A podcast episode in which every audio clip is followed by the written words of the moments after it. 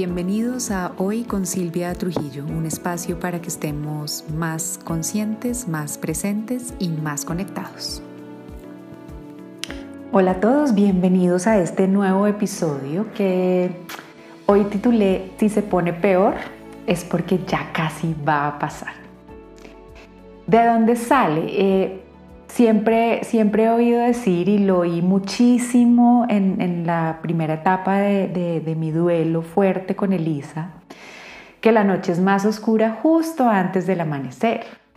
Y me puse a buscar esta frase y encontré otros ejemplos como que las llamas del fuego crecen más justo antes de apagarse. Y eso me llevó a pensar que a menudo cuando la vida se pone muy difícil, es porque hay un cambio próximo a ocurrir. Eh, y ese cambio muchas veces viene como con un descanso. Otro ejemplo es la tormenta antes de la calma, ¿no? Después de la tormenta viene la calma. Los psicólogos llaman a este fenómeno un estallido de extinción. ¿No? Es como ese último esfuerzo en donde estalla todo antes de que algo empiece a pasar o a extinguirse. Entonces hoy nos quiero invitar a entender que es en ese momento en donde sentimos que todo está en lo peor, en el cual precisamente no debemos rendirnos, sino esperar un poquito más. Porque como vimos en los ejemplos anteriores, cuando algo sube en intensidad, es porque muy pronto va a cambiar. Y esto en psicología empezó a entenderse así gracias a un señor que se llamaba el doctor Skinner. Yo lo tuve que ver mucho en mi carrera de ciencia política cuando mirábamos temas de sociología. Eh, y lo sabemos a pesar de unas pobres ratas que él utilizó para darnos este conocimiento. En algún lugar, en algún laboratorio universitario, una rata está sentada junto a una máquina presionando una palanca. Y cada vez que la presiona, una bolita de comida sale de la máquina. En ese momento ser una rata es lo máximo, ¿no? Porque uno obtiene lo que quiere fácil, espicho la, espicho la palanca, perdón, y me sale la comida. Y creo que así vivimos hoy en muchos sentidos todos nosotros, ¿no? Si, si hago algo, obtengo la recompensa inmediata y lo hacemos como, como en automático y estamos felices. Pero esto es lo que le pasa a la rata, que después vamos a ver qué nos pasa a nosotros. Lo que hizo el señor Skinner en ese laboratorio con esas ratas es que después de un determinado tiempo, sin ninguna explicación ni ninguna advertencia, de, hizo que dejara de salir la comida cuando la ratica espichaba la palanca. Entonces, la primera vez que la ratica espicha la palanca y no sale la comida, pues queda como extrañada, ¿no? Después vuelve a hacerlo, no pasa nada, ahí ya sube como a perpleja. Después vuelve y lo hace, no sale la comida, ahí ya llega la frustración. Si ya lo he hecho de 5 a 10 veces, pues ya la rata está furiosa y después de hacerlo muchas veces, literalmente la rata se enloquece. Entonces empieza a presionar la palanca más rápido, hacerlo más fuerte, hacerlo más veces, muerde la palanca, le pega patadas, posiblemente le manda pequeñas maldiciones de rata a la palanca, pero la comida no vuelve a salir. Y luego, como a pesar de todo lo que ha hecho, la comida no volvió a salir, después de un tiempo lo que descubrió este señor Skinner en ese laboratorio es que las ratas terminan dándose por vencidas. Este escenario es como funciona un estallido de extinción. Miren la explosión que hubo antes hasta que la rata dijo, no más, me rindo. Y miren que le, lo explica con las ratas, pero nos pasa a todos nosotros. Cuando hemos sido recompensados por un comportamiento, espichamos la palanca, nos dan la comida, ¿no? Me porté bien, tengo el resultado, soy querido, son queridos conmigo, hice mi parte, me gano la plata, ¿no? Eh, pero en algún momento y por alguna razón, la recompensa que esperamos se detiene o alguien no nos la da. Cuando eso pasa durante un tiempo, la frecuencia, la intensidad y la duración de nuestra pataleta de pelea por no recibir la recompensa aumenta y llega a un punto crítico, que es el punto en el que uno odia al mundo, odia al planeta, se odia a uno mismo y cree que no va a volver a salir de eso que le está pasando o que es injusto o lo que lo que sea. Estas pataletas, como las de las ratas contra la palanca, de mordiscos, insultos, patadas, frustración, las sufrimos todos. Eh, y yo quiero invitarnos en el ejercicio de hoy a, a que hagamos el ejercicio de ver cuándo hemos sido la rata, ¿no? O también mirar qué ratas hemos permitido o estamos permitiendo en, nuestra vida. Yo, por ejemplo, soy muy la rata en los viajes. Entonces, como vivimos con estos problemas del primer mundo, ¿no? En que ya viajar es hiper fácil, entonces quiero que uno llegue al aeropuerto, no haya fila en el counter, que la señorita del, counter sea súper amable, que las, las eh, maletas pasen sin ningún problema, llegar a la fila de seguridad y que todo fluya, ¿no? Entonces, yo estoy acostumbrada que esa es la, palanca que yo espicho es, hey, yo llegué a tiempo, yo compré el tiquete, yo pagué lo que es, yo soy una persona súper juiciosa, la recompensa que espero es que todo fluya divinamente, sin, sin, sin manchas, sin pelos y sin retrasos. Entonces, cuando todo va con el itinerario, soy la rata feliz, ¿no? Soy la más feliz del mundo. Ey, pero llega a haber más fila de la normal, o uy, si alguien se cuela, o la azafata está en un pésimo mood y me trata mal, o nos llega la maleta cuando llego al punto, siento que no tengo la recompensa y empiezo como la rata, ¿no? Primero como que soy extraña, me extraño, como, ah, ¿qué habrá pasado? Si sigue pasando otra cosa, quedo como, what, perpleja. Después me frustro, es el colmo, después me pongo furiosa y después paso a morder mentalmente al planeta entero. Ahí soy muy rata. Eh, veo, por ejemplo, la rata en mi hija mayor cuando se le acaba el tiempo en pantalla y en la chiquita cuando pide otro dulcecito más, por favor, y le decimos que no, ¿no? Y por otro lado también identifico muchas ratas que en mi vida que se acostumbraron a tenerlo todo fácil, ¿no? A que ponían la palanca conmigo y yo, yo daba, pero que apenas empecé a poner límites, es decir, apenas empecé a que si despichaban la palanca, pues yo no botaba fácil la bolita de comida. Eh, y, terminaron por atacarme por donde pueden y decir de mí lo que quieran, ¿no? Entonces ahí veo otra vez esa pataleta que nos genera el no obtener la recompensa esperada o a la que estamos acostumbradas. Porque nos enseñaron las ratas con este ejercicio que apenas nosotros no obtenemos algo que queremos, más lo queremos y lo queremos ya.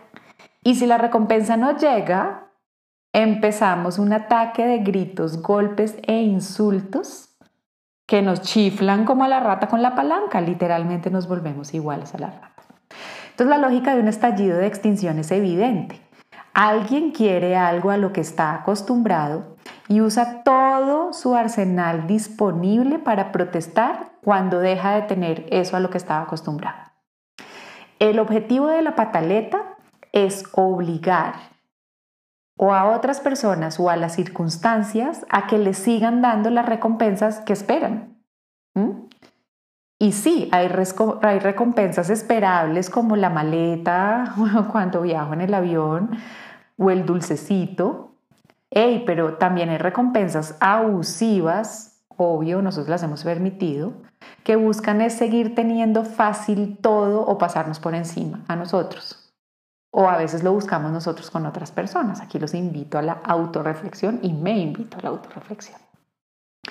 Pero la clave en cualquier tipo de recompensa está en no dejar que esa pataleta gane.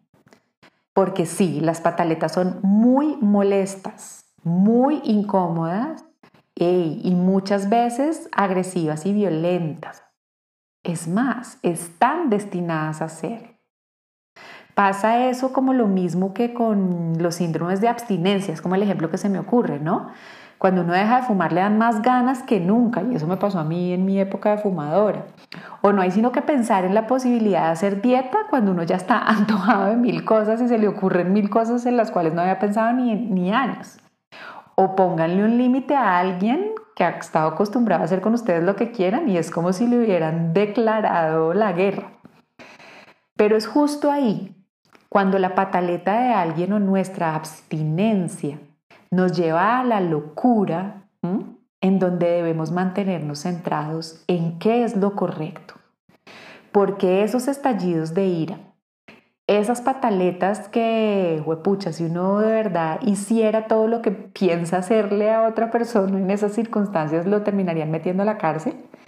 Así como son de intensas, son de pasajeras. y los que tenemos hijos, sí que debemos aprender de esto también para manejarles a ellos. Porque si uno logra permanecer firme, y firme no quiero decir igual de agresivo, ni de grosero, ni, pero tampoco permisivo, firme en la decisión, en la que sea que uno siente que es correcta,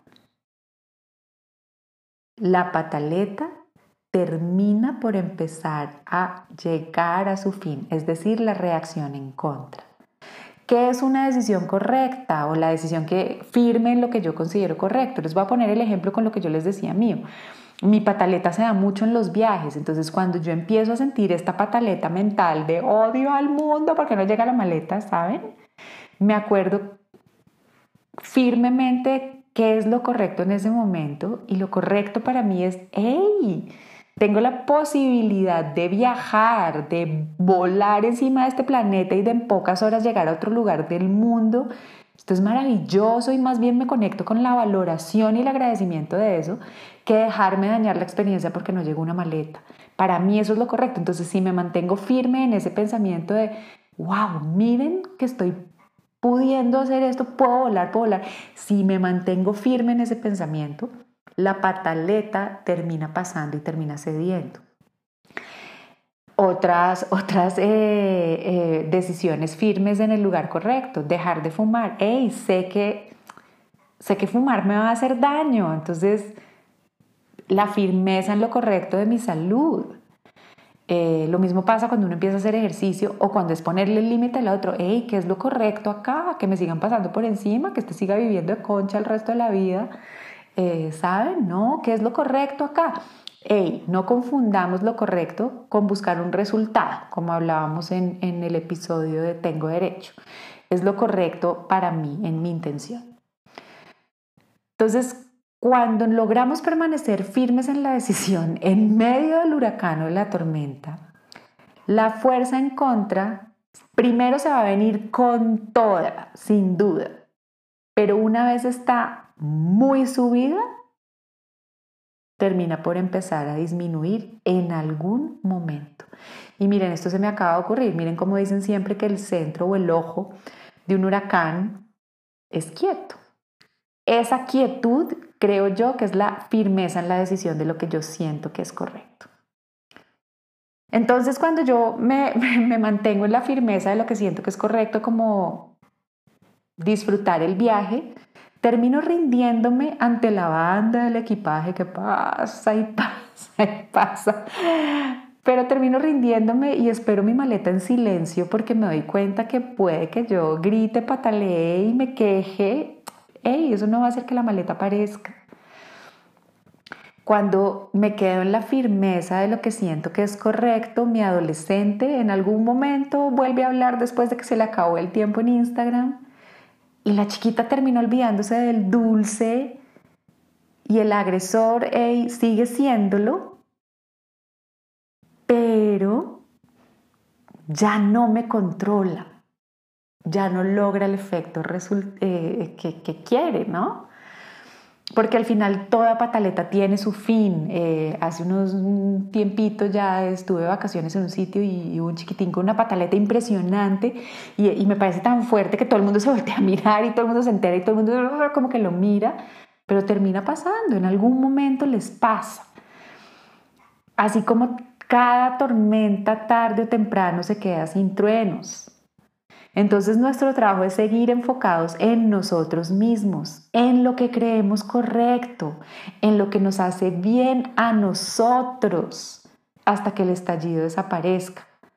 Porque sí, como decían en Harry Potter, lo más fácil casi nunca es lo correcto. ¿Qué es lo más fácil en la pataleta del adolescente? ¿Qué es lo más fácil? Evitarme el rato incómodo y darle más tiempo en Instagram. ¿Qué es lo más fácil para mí? Ponerme furiosa, pelear con los maleteros, decir que la aerolínea es lo peor y eso es lo más fácil. ¿Qué es lo más fácil? Ceder ante la agresión del otro o ante el maltrato. Es más fácil. Ey, pero no por eso es lo correcto porque claramente es más fácil ceder a un llanto inconsolable, evitar a toda costa la mirada aniquiladora de mi hija adolescente eh, o rendirse ante la agresividad y los ataques de quien recibe un no por respuesta. Sí es más fácil, pero no es lo correcto. Porque siempre cada paso hacia adelante, hacia, hacia algo mejor, o hacia lo correcto va a provocar explosiones de extinción. Es decir, pataletas de quienes se han acostumbrado a mover una palanquita con el mínimo esfuerzo y obtener lo que quieren. Entonces, no es sorprendente que las personas que se benefician de controlar a otras personas se vuelvan locas cuando sienten que el control se les escapa. Lo que les pasa es lo mismo que a la rata con la palanca. Empieza la pataleta, primero extrañados, después tratan de manipular, de mover más rápido, más duro, después pasan a la ofensa y después pasan a la agresión. Pero tengamos en cuenta que si esto ocurre es porque el comportamiento en sí mismo ya está amenazado de extinción o porque vaya a desaparecer, se rindió la rata, o porque nosotros le quitamos el poder. Nos volvemos la palanca que permanece impávida ante que la insulten, le griten, la muerdan, igual el resultado no va a salir. Es por eso que he aprendido que cuando me horroriza un comportamiento o una respuesta o una situación, a la vez empiezo a sentirme como un poco optimista porque me acuerdo de esto y me doy cuenta que entre más alto el ruido y el nivel, más se está aproximando el final de la situación. La rata patea y muerde la palanca, el niño se revuelca en el suelo, el agresor sube el volumen, los medios y los términos. Ey, pero nosotros nos mantenemos enfocados en lo correcto. No tenemos que unirnos a la violencia, ni física ni emocionalmente. No tenemos que pelear, tirar las cosas, ni lanzar odio con la mirada o con el corazón, aunque y pasa, se y se vale. Pero ahí no está la respuesta. Lo que tenemos es que acordarnos que el estallido de extinción significa que algo está a punto de desaparecer. Solo tenemos que recordar que la rata finalmente o se dará por vencida o que finalmente nosotros seremos la palanca a la que le deja de importar que la muerdan, bueno, no literal, o que la insulten emocionalmente, porque nos vamos a enfocar en lo correcto, porque tarde o temprano el comportamiento va a ceder y va a pasar. Espero que la reflexión de hoy les haya gustado, que les aporte. A mí me pareció un tema maravilloso e interesante y se las dejo hoy sobre todo en momentos en que sentimos como que hay tantos estallidos de extinción, ¿no? Como que todo está con el volumen elevado, eh, ah, devaluación, inflación, eh, Ucrania, eh, Colombia, todo lo que le quieran poner cada quien, eso en el macro y en lo micro en, sus vidas, y están en ese momento en que uno dice como, uh, no más, ¿no? Esto está demasiado alto hey, tranquilos. Así como la tormenta, como la llama y como la oscuridad de la noche, cuando más fuerte está, es porque está muy, muy próxima a ceder. Les dejo un abrazo gigante, eh, espero que aprendan a ver desde esta perspectiva los estallidos de extinción, sobre todo que los aprendan a gestionar para su propio bienestar. Pasen y me saludan en redes, arroba Silvia Trujillo Coach. Me encanta siempre saber de ustedes y nos oímos en el próximo. Bye.